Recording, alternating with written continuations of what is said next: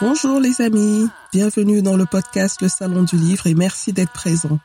Je suis Assène Nadal, ingénieure IT, entrepreneur littéraire et fondatrice d'afrolivres.com, le magazine littéraire en ligne de l'Afrique et de sa diaspora. Si vous êtes un passionné de livres, si vous souhaitez mieux comprendre l'évolution du secteur du livre dans le monde en général, en Afrique et dans sa diaspora en particulier, alors ce podcast est exactement ce qu'il vous faut. Avec mes invités, retrouvez-nous tous les vendredis pour l'actualité littéraire et autres thématiques autour du livre. Et c'est parti pour un nouvel épisode du Salon du Livre. Bonjour, bonjour. Au lendemain de sa retraite, Alphonsine Bouya décide de se mettre enfin à l'écriture, l'une de ses passions premières. Grand-mère de quatre petits-enfants et retraitée des Nations Unies, Alphonsine s'inspire de ses multiples voyages aux quatre coins du monde et invite le lecteur à découvrir dans ses livres les différentes facettes des villes qu'elle a visitées et aussi à aller à la rencontre des personnes qui habitent ces lieux en se plongeant dans leurs histoires, les histoires des gens simples du quotidien.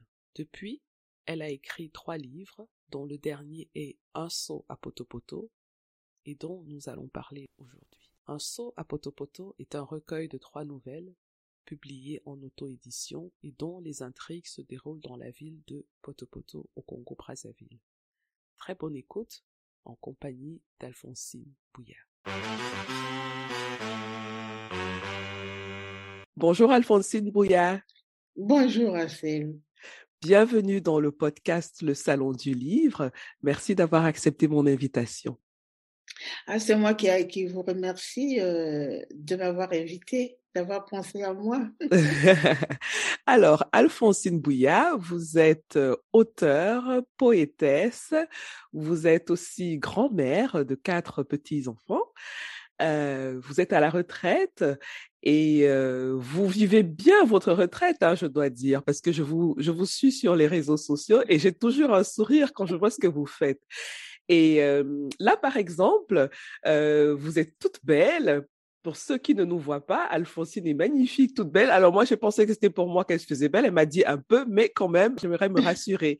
Alors dites-moi, Alphonsine, oui, euh, d'abord, euh, en, en, me levant le matin, c'était quand même, euh, on, pense, je pensais à, à, cet échange entre vous et moi, et puis j'ai dit, ah, je vais me faire belle, mais en même temps, euh, dans la dans l'après-midi, c'est-à-dire que dans, dans quelques, disons, une heure, une heure et demie, je vais euh, au théâtre, donc en matinée, pour voir euh, une pièce qui a été écrite en 1875 au La Maison de Poupées, où il est question d'une femme qui était considérée comme une poupée par son mari, qui lui donnait de l'argent, qui lui donnait tout. Et puis, elle commet une erreur.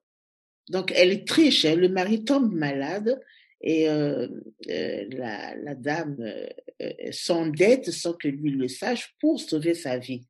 Et donc, ce monsieur, avec tous les principes, euh, moraux qu'il avait, finalement, elle découvre que elle ne comptait pas pour lui, que c'était un homme foncièrement égoïste qui tenait beaucoup aux apparences, mais qu'elle, elle était là comme une petite poupée. Et ça, c'est depuis 1875, donc les premières réactions des femmes, et ce qui me fait dire que les femmes, au fond, elles ont toujours, toujours, toujours lutté contre, elles, ont, elles se sont toujours rebellées contre cette la, cette soumission, cette euh, exploitation, cette non-considération de ce qu'elles étaient vraiment. Parce que le, le, bon, ça, j'ai parlé juste de, du résumé que j'ai lu sur euh, l'affiche. Hein. Mmh Mais alors, du coup, j'ai dit, il faut que j'aille voir ça. Mais super, ça a l'air très intéressant. Alors, oui. et c'est dans quelle ville que tu, pardon, c'est dans quelle ville que vous allez euh, voir cette pièce? Ah, ici à Bruxelles. Alors, Alphonsine Bouillard, vous vivez à, à Bruxelles depuis oui. combien de temps déjà? Eh, ça fait pas longtemps. Je dis toujours ça fait pas longtemps, c'est-à-dire que je suis arrivée en décembre 2014 après mon départ à la retraite. Mmh Alors moi j'aimerais savoir un peu plus euh, qui est Alphonsine Bouillard. Est-ce que vous pouvez nous euh, faire une petite présentation de qui vous êtes en quelques phrases? Difficile. Difficile. Je suis née à Brazzaville. Et puis, euh, j'ai quitté, euh, je suis l'aînée d'une, d'une fratrie de 11 ou 12 enfants, hein, de mon père, de ma mère. Et j'ai quitté euh, Brazzaville après mes études secondaires pour aller en Allemagne où j'ai étudié à Leipzig d'abord, ensuite à Berlin. De là. du coup, je me sens proche de vous parce que moi, vivant à Berlin, dès qu'on me dit Berlin, ça me. ah, oui. oui. Mm-hmm. Moi, c'était le Berlin de l'époque. Hein. Oui. Euh, le Berlin de, de, d'avant le mur, de l'autre côté du mur. Mm-hmm. Et euh, ensuite, je suis venue en France. Euh, et puis, je fais quoi? J'ai travaillé dans des dans des ONG. J'ai, j'ai vécu au Sénégal. Et puis, je suis rentrée, j'ai commencé l'international par la Banque mondiale dans un programme de, de, de promotion de la scolarisation des filles. Et de là, je suis passée à l'UNESCO à Paris. De l'UNESCO, je suis partie au programme alimentaire mondial à Rome. Et en étant à Rome, et comme même en étant à l'UNESCO, j'ai signé pratiquement euh, tous les pays de l'Afrique euh, francophone euh, et au-delà. Et après, j'étais en poste en Haïti. Et c'est de, de, d'Haïti que j'ai pris ma retraite. Et je suis venue m'installer enfin poser ma valise à Bruxelles. Quel parcours, waouh Je suis là depuis 2014, euh, septembre 2014. Oui, c'est tellement enrichissant de, de, de, parcourir autant de pays parce que je suppose que les différentes cultures, les différentes façons de vivre, les langues et tout ça, mais ça doit être très, très, très inspiré pour l'auteur que vous êtes aujourd'hui. Et effectivement, quand on euh, regarde le livre dont on va parler aujourd'hui, qui est un recueil de nouvelles et dont le titre est Un saut à poto-poto, c'est un livre dont euh, les nouvelles se déroulent dans euh, la ville de Poto-Poto au Congo-Brazzaville, si j'ai bien compris. Voilà. Donc, il y a une, une, référence à un lieu, à une ville. Alors, quel, quel a été, hum, je dirais, le pays hein, ou la ville qui vous a le plus inspiré en tant qu'artiste, en tant qu'auteur? C'est difficile. Hein euh, pas un pays, pas une ville, parce que dans, dans tous mes écrits, en fait, je fais toujours euh, un petit pas en arrière dans les villes où j'ai été, surtout les villes africaines. Dans mon premier livre, Macandal dans mon sang, effectivement, c'est le pays qui m'a le plus frappé, le pays qui m'a le plus marqué, le pays qui m'a réconcilié avec moi-même, c'est Haïti. Ah. Donc, oui. Et pourquoi? C'est une longue histoire. C'est-à-dire que je me sentais, bon, j'ai connu Haïti euh, à travers euh, un professeur euh, de mathématiques haïtien qui m'a eu au lycée et qui a commencé à me faire lire les romans de, de Jacques Roumain, gouverneur de la Rosée. Et quand je suis arrivée en Haïti pour la première fois, c'était pour au cours d'une mission de travail. C'est comme si je m'étais retrouvée comme si euh, j'avais toujours été là et que j'étais juste partie pour revenir. Et quand j'ai été en poste là-bas, mais bien sûr, ça a été comme c'est comme si quelque chose qui me manquait s'est ajouté à mon être et qu'en fait, j'étais entière, une femme entière. C'est très fort, ça, c'est même spirituel à la limite. Hein? Oui, oui. Ça a été très, très fort, euh, euh, cette réconciliation avec mon propre être.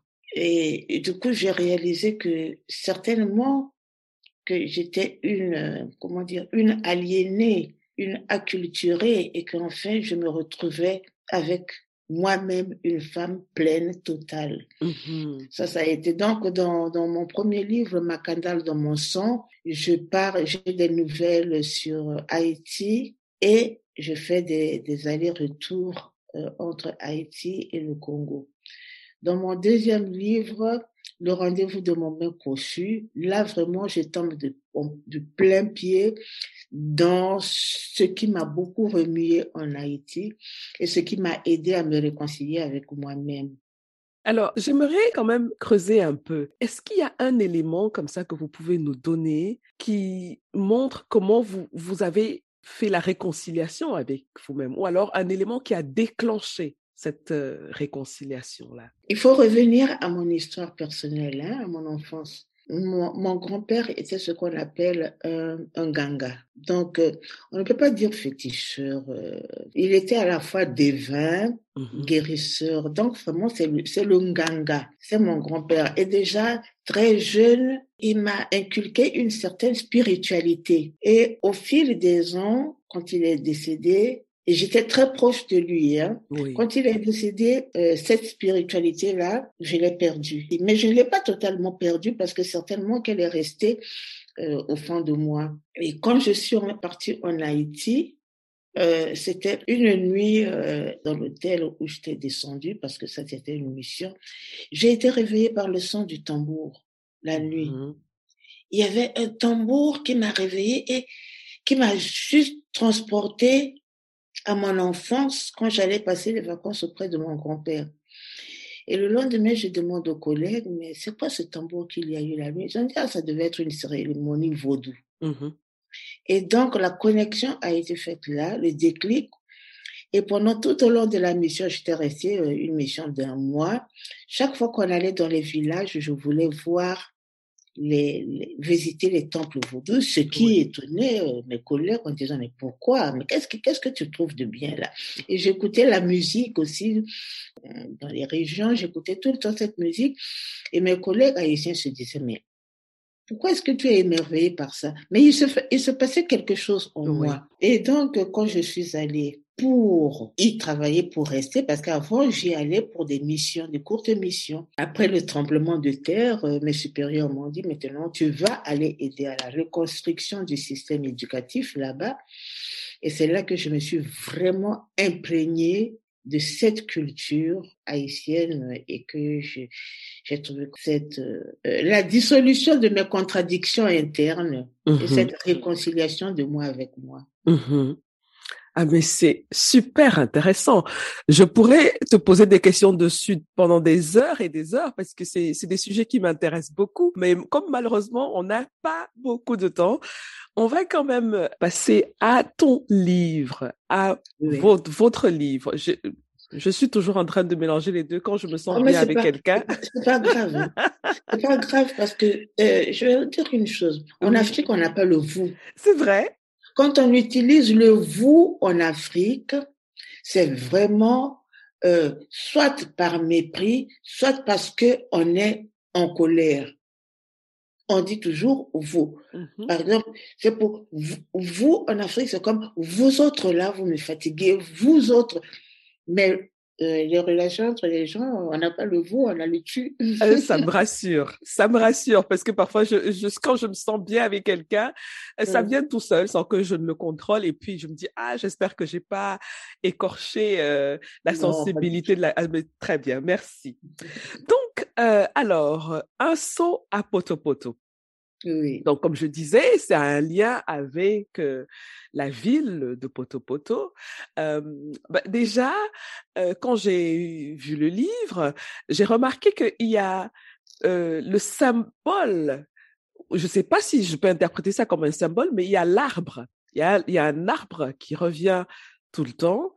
Euh, alors, comme je disais, c'est un recueil de nouvelles et chaque euh, début de nouvelle a une image d'un arbre, même sur le, l'image, la, première de couverture. Hein.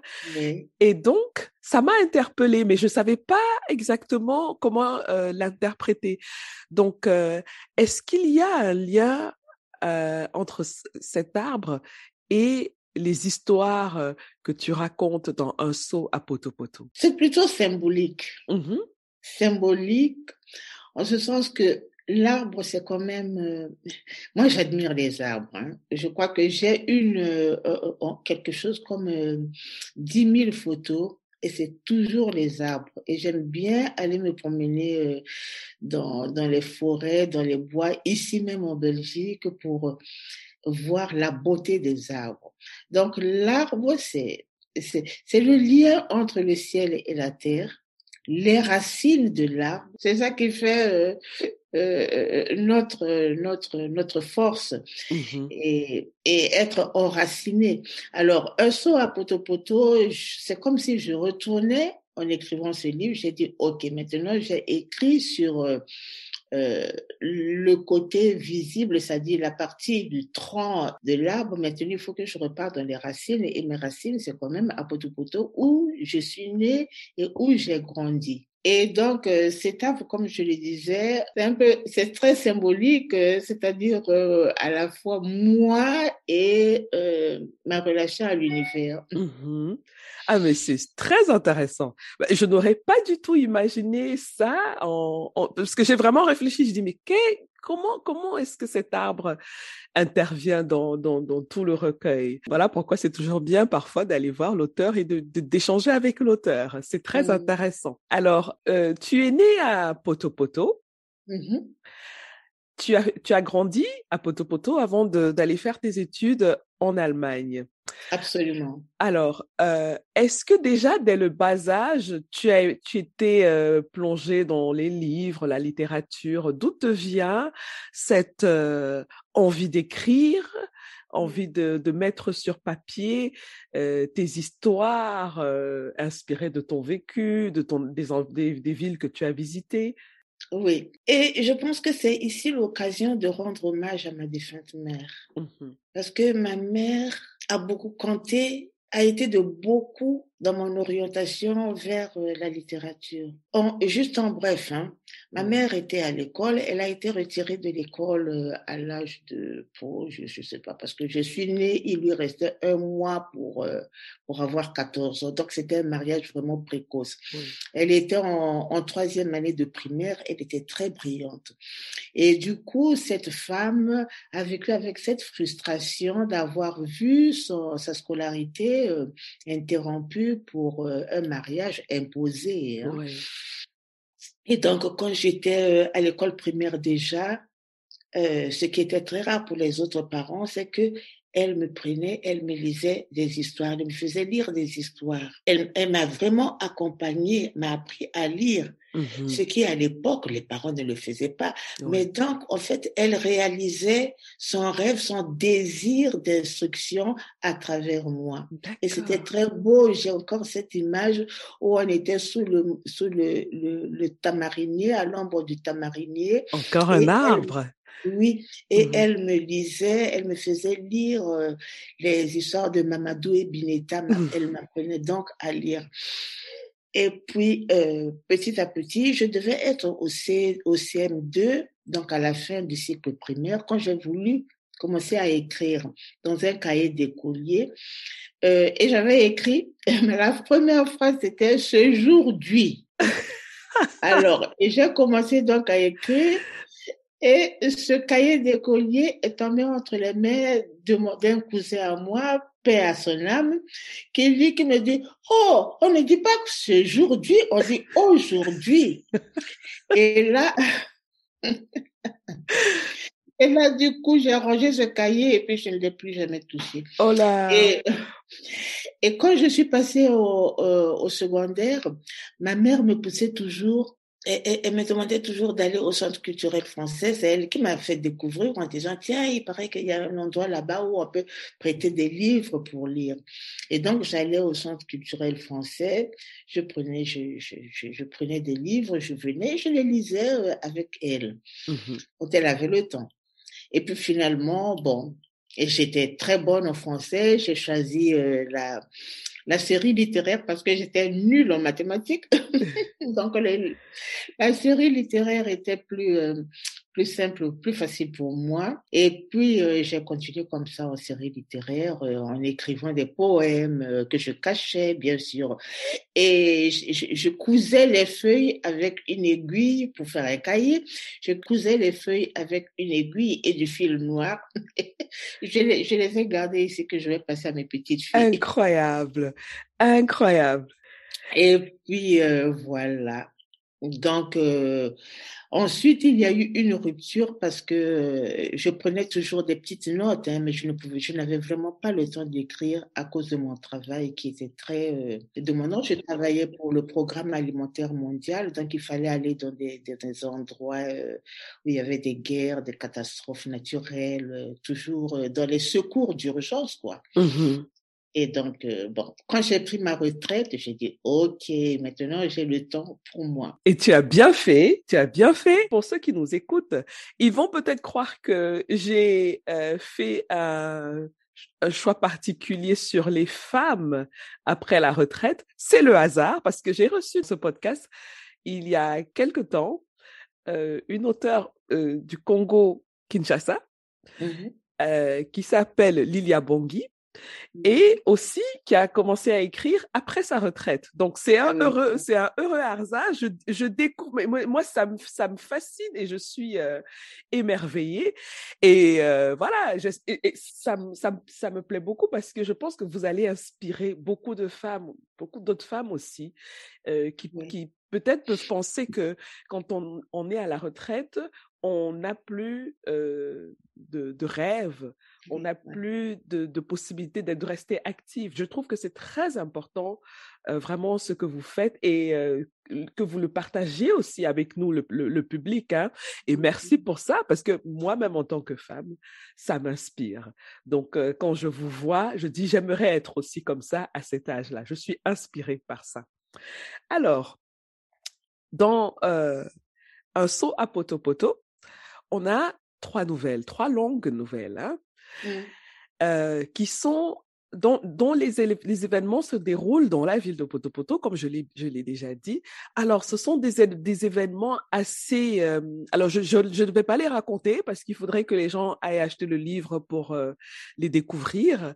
C'est des événements assez surprenants, mais euh, qui racontent vraiment la vie des gens simples la vie des gens du quotidien et sans poser de, de jugement. Hein, J'ai eu l'impression sur mmh comment mmh. ils vivent, qu'est-ce qui leur arrive, de bon comme de mauvais. Et il y a des, ce sont des, des personnages sensibles euh, qu'on rencontre dans ces nouvelles-là qui qui sont surprenants parfois et parfois aussi très rigolo. Hein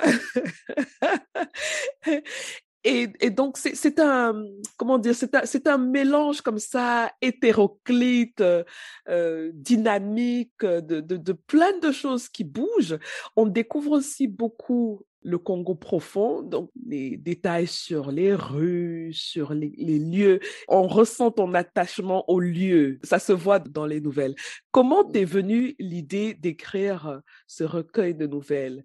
Et est-ce que euh, tu les as écrites d'un trait, les trois différentes nouvelles, ou alors c'est des nouvelles que tu avais écrites séparément et tu les as mis dans le recueil? Non, non, je les ai écrites d'un trait. Les histoires sont venues à moi à partir de, mes souvenirs d'une part, mais liées quand même à la situation aujourd'hui. Euh, la première nouvelle, euh, bon, c'est aussi euh, basé sur quelque chose de, dont j'ai été témoin. Mmh non, d'une part, déconstruire, dénoncer certaines choses, qui se, certaines pratiques qui se passent maintenant, et en même temps dire que c'est possible de vivre ensemble. C'est possible dans les, surtout dans les deux, les deux, les deux nouvelles. Euh, c'est pour montrer aux gens aujourd'hui avec tous les problèmes qu'on a eus et puis euh, les, luttes de pouvoir, euh, l'égoïsme qui s'installe chez nous, pas seulement au Congo, mais un peu partout, hein, mmh dans, dans, dans, tous les pays voisins.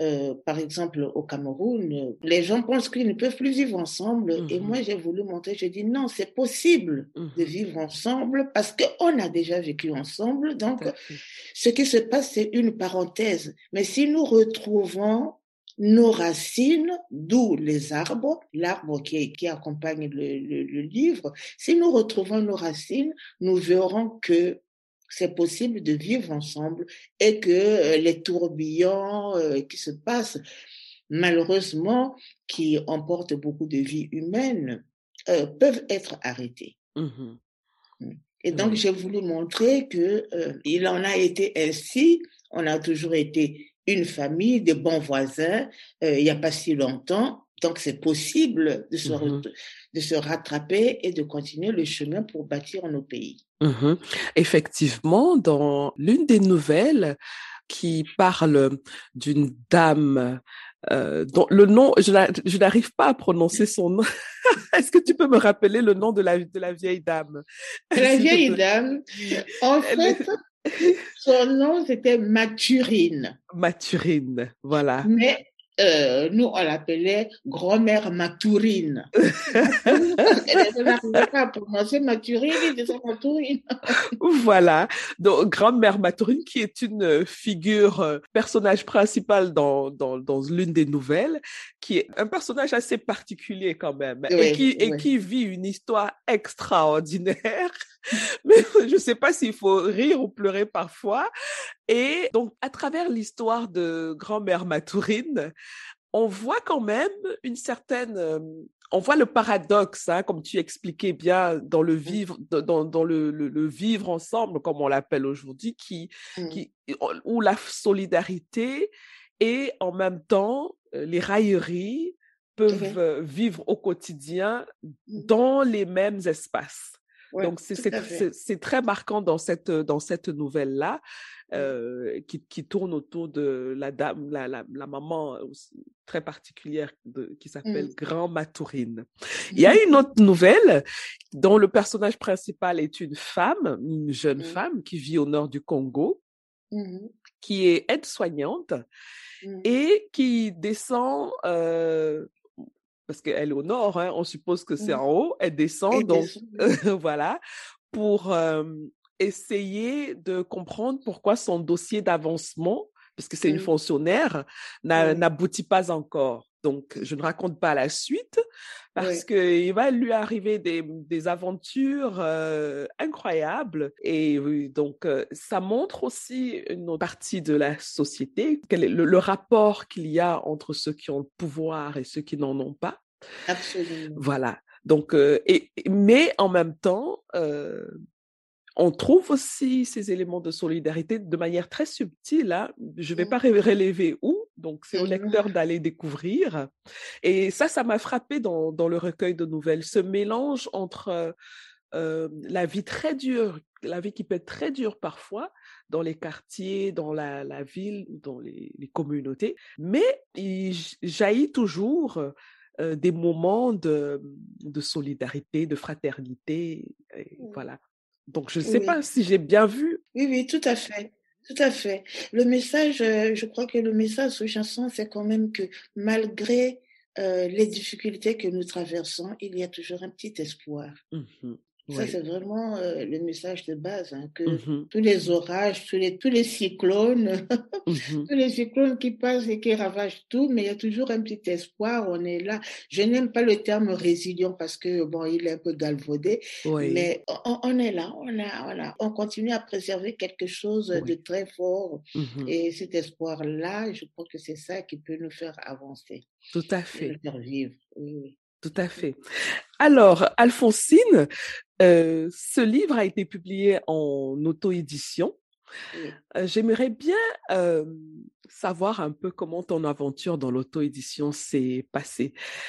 déjà, pourquoi tu as choisi l'auto-édition? Mes deux premiers livres ont été publiés dans des maisons d'édition. Le deuxième était dans une maison d'édition qui se disait à compte d'éditeur, mais en fait, c'était un faux compte d'éditeur. C'était une maison d'édition à compte d'auteur. Mmh Parce que euh, l'éditeur qui vous dit euh, compte d'éditeur et après il vous dit il faut acheter euh, tant d'exemplaires mmh de votre livre et si vous n'achetez pas ces exemplaires-là, en fait, il ne fait même pas le référencement de votre livre.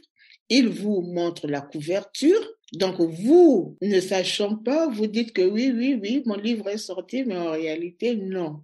Et c'est après, quand vous avez déboursé, que vous recevez chez vous un paquet qui vient d'Allemagne, book on demande, c'est-à-dire euh, l'impression à la demande. À la demande. Oui. Et là aussi, vous, vous ne comprenez pas.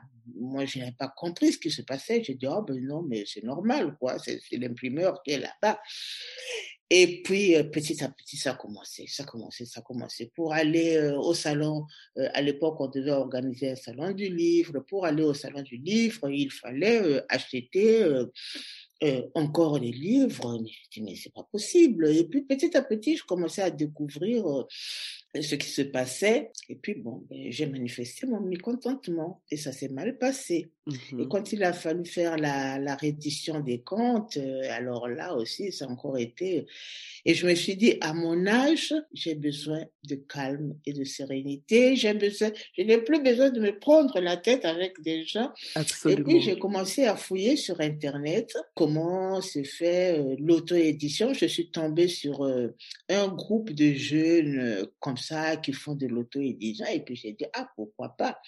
Donc, je me suis lancée comme ça, en allant euh, fouiller un peu partout, un peu partout. Et puis, je dit, mais je vais tenter ça. Mmh Et voilà. Et donc, euh, j'ai commencé avec euh, un, un, un- un collectif, hein, un recueil de poèmes d'un collectif, en allant sur euh, une plateforme d'auto-édition où j'ai fait euh, tout le travail de mise en page, de machin. Et bon, et j'ai eu seule, beaucoup de mal. comme une grande. Oui, j'ai eu beaucoup de mal, je me trompais et puis j'effaçais, c'était des brouillons et je recommençais et tout. Et puis euh, c'est sorti, c'était sur l'Afrique du Sud, j'étais très contente. Et puis donc euh, pour euh, un soir à Poto j'ai dit je fais la même chose. Hein, et Oui. puis euh, bon. il y a des il y a des avantages, il y a des inconvénients, hein, mais justement, parlons, parlons-en. Quels sont les, les- déjà les inconvénients? Bon, les inconvénients, c'est, c'est peut-être parce que c'est vraiment chronophage. Ça prend beaucoup de temps, il faut beaucoup de patience. Enfin, Mhm. ça sont les exigences plutôt qu'inconvénients. Oui, Et euh, la communication. oui, Donc, euh, de, de tout faire toute seule, donc de l'écriture à l'impression, euh, à la publication, et ensuite, il faut faire la, la diffusion, la communication. Ça, c'est très difficile. Peut-être oui.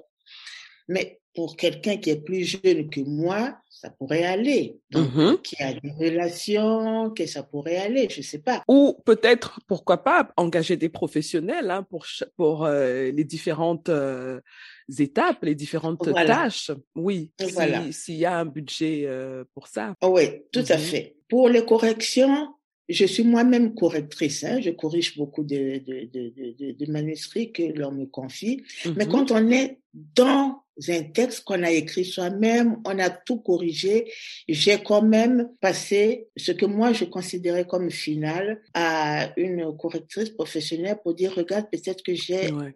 Il faut du recul. copies, oui, parce Oui. que j'étais trop dans le texte. Et effectivement, elle m'a, elle m'a aidé en disant que oui, par exemple, il y avait quelques soucis de typographie, des Mhm. virgules qui étaient, euh, qui n'étaient pas au bon endroit. Des... Mhm.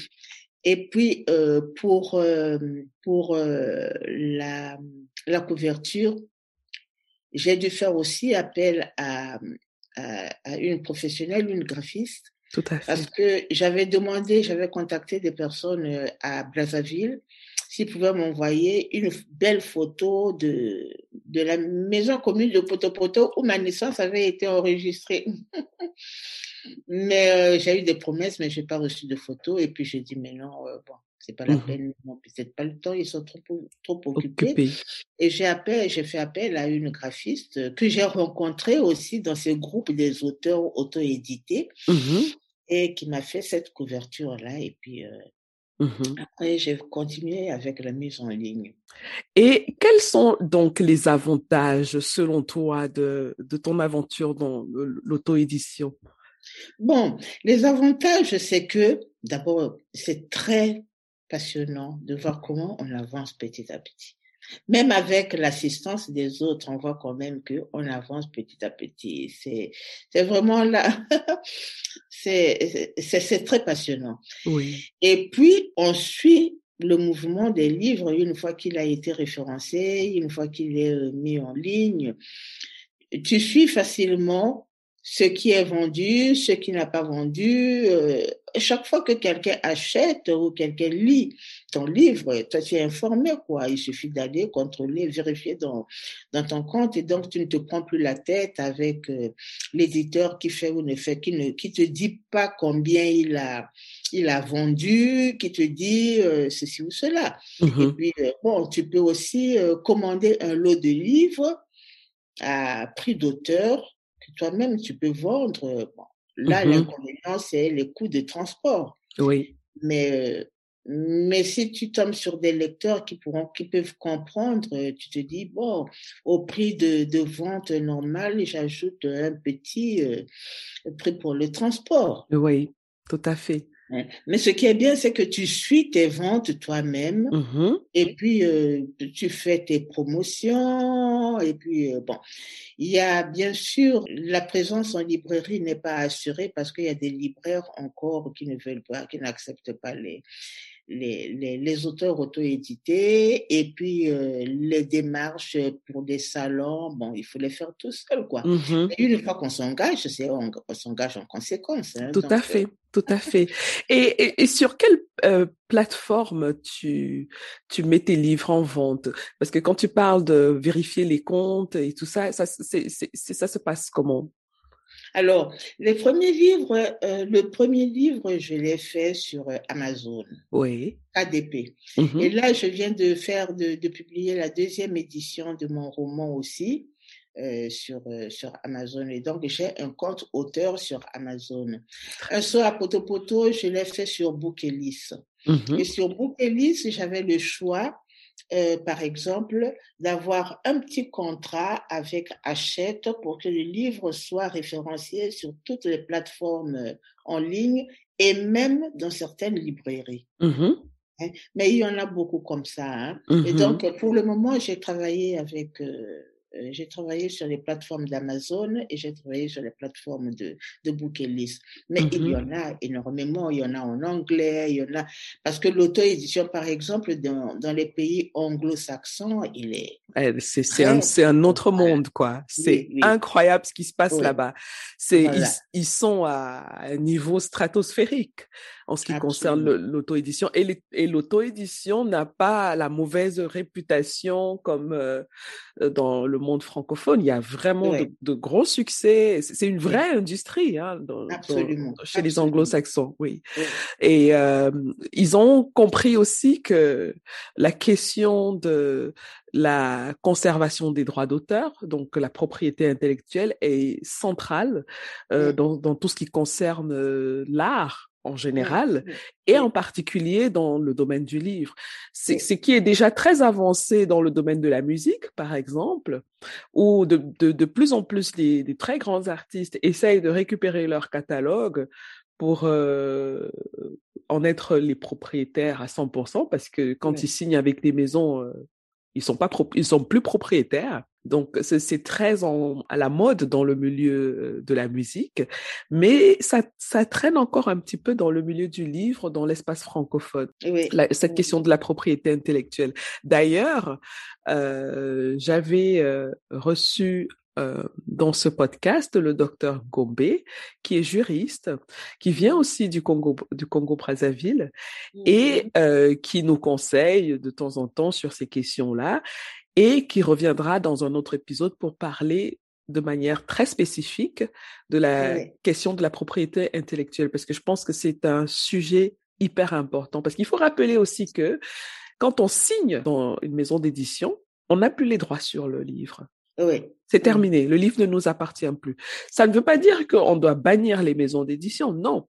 C'est qu'il faut, il faut juste que les gens soient conscients des conséquences des Oui, choix qu'ils font. oui. Et après, ils feront le choix qui leur convient. Voilà. Mhm. Et qu'ils soient vigilants. Parce Exactement. que euh, il y a des, il y a des, il y a la première signature, c'est pour euh, un an, et après c'est reconduit automatiquement. Ah ah. Voilà. Il faut bien lire les contrats. voilà, il faut très bien lire les contrats. Moi, le contrat que j'avais lu, c'était un an reconductible. Et après, quand j'ai vu que ça se passait mal avec lui, Oui. six mois avant, euh, je crois six mois ou trois mois avant, je lui ai écrit une lettre avec accusé de réception pour pour lui dire que je mettais fin au contrat et que je n'avais pas l'intention de le reconduire avec lui. Mhm. Et lui, il m'a répondu par email. Alors, quand normalement, il doit me répondre par lettre avec accusé de réception. C'est Tout à fait. pour montrer euh, l'état d'esprit de la personne. Alors, j'ai donc, euh, quand je devais publier maintenant la deuxième version, je lui ai encore écrit email pour dire, voilà, suite à votre, à ces confirmations de la fin de notre euh, collaboration, nanana, il, est- il a répondu, il est d'accord, bon, il n'y a pas de problème. Donc, Oui. euh, il faut très bien lire son contrat. Oui. Et si un an passe sans que vous le remettez en question, alors là, il est passé. Et les gens, malheureusement, euh, les, les, les jeunes se font beaucoup prendre. Oui, mais je les comprends parce qu'ils ils sont Oui. tellement contents d'avoir trouvé euh, un éditeur, vous savez. Oui, Donc, donc, Oui. à un moment, ils se disent, j'ai tellement cherché. Ils sont, ils sont euh, un peu, ils ont la, le, le, le cerveau un peu embué par euh, la joie d'avoir Mm, trouvé un mm, éditeur, mm. soi-disant, et ils se retrouvent dans des situations parfois très, très compliquées, très, très compliquées. Oui. Mm, Mais moi aussi, j'ai connu cette joie-là. Hein. Mhm. J'étais, euh, j'étais Mhm. vraiment, euh, oui, oui, oui, oui, c'est. Il faut être vigilant. Oui. Mais merci pour ces conseils parce que ça va vraiment euh, aider beaucoup de personnes qui nous écoutent et qui peut-être sont déjà dans cette situation. Donc, vraiment, prenez le temps de lire vos contrats et pourquoi pas hein, aller demander conseil à un juriste.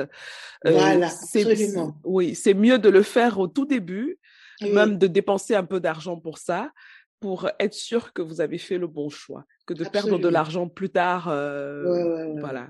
Mhm Oui. qui nous apprend beaucoup de belles choses. Alors, Alphonsine, est-ce que tu as des projets, des futurs projets dans tes tiroirs? Oui, oui, oui, oui, oui. Et je, je travaille beaucoup sur mes, j'ai différents projets. J'ai euh, un autre livre en chantier. Mais mon problème, c'est que je n'aime pas annoncer parce que quand j'annonce, je tombe dans la procrastination. Ah bon? Alors que moi, je pensais que en le disant, ça nous rend, euh, comment on dit ça en français? Comment on dit ça? Ah, Accountable. Je sais pas comment on dit ça en français. C'est-à-dire que les autres sont un peu comme euh, notre euh, rappel. On est, on est forcé. Non, moi, c'est l'inverse. D'accord. Quand j'a- quand j'annonce, je, je, je, me bloque. D'accord. Mais oui, non, non, sérieusement, j'ai des projets. J'ai euh, là, je travaille sur un prochain roman cette fois-ci, donc j'alterne toujours recueil de poèmes, de de de Nouvelle. de, de nouvelles, euh, romans. Donc là, je suis en train de travailler sur un roman, mais je ne sais pas quand est-ce qu'il sera prêt parce que je suis très paresseuse. Je suis une écrivaine paresseuse. Je ne suis pas une accro. de toutes les façons, il n'y a pas de, de délai particulier hein, pour un roman. Je veux dire, il y en a qui Mm. écrivent en un an, il y en a qui écrivent en Mm. trois ans. Donc, euh, Mm. voilà. Alors, euh, j'aimerais te poser une dernière question avant qu'on ne, ne termine notre échange. S'il y a une chose que tu pouvais éliminer sur la Terre, qu'est-ce que ce serait? Les guerres parce que j'ai j'ai vu des choses horribles dans, Ouais. dans ma vie Mhm. à cause de la guerre. Déjà chez moi, ensuite euh, euh, partout, euh, Afghanistan, Iran, euh, par- où j'ai été, Oui, oui. Je ne peux même pas imaginer, quoi. Mm. Oui. Merci, Alphonsine. Où est-ce qu'on peut te euh, contacter si on a envie de parler avec toi, si on a envie de, de te connaître un peu mieux, si on a envie de Oui. travailler avec toi? oui. Alors euh, euh, je suis toujours sur Facebook.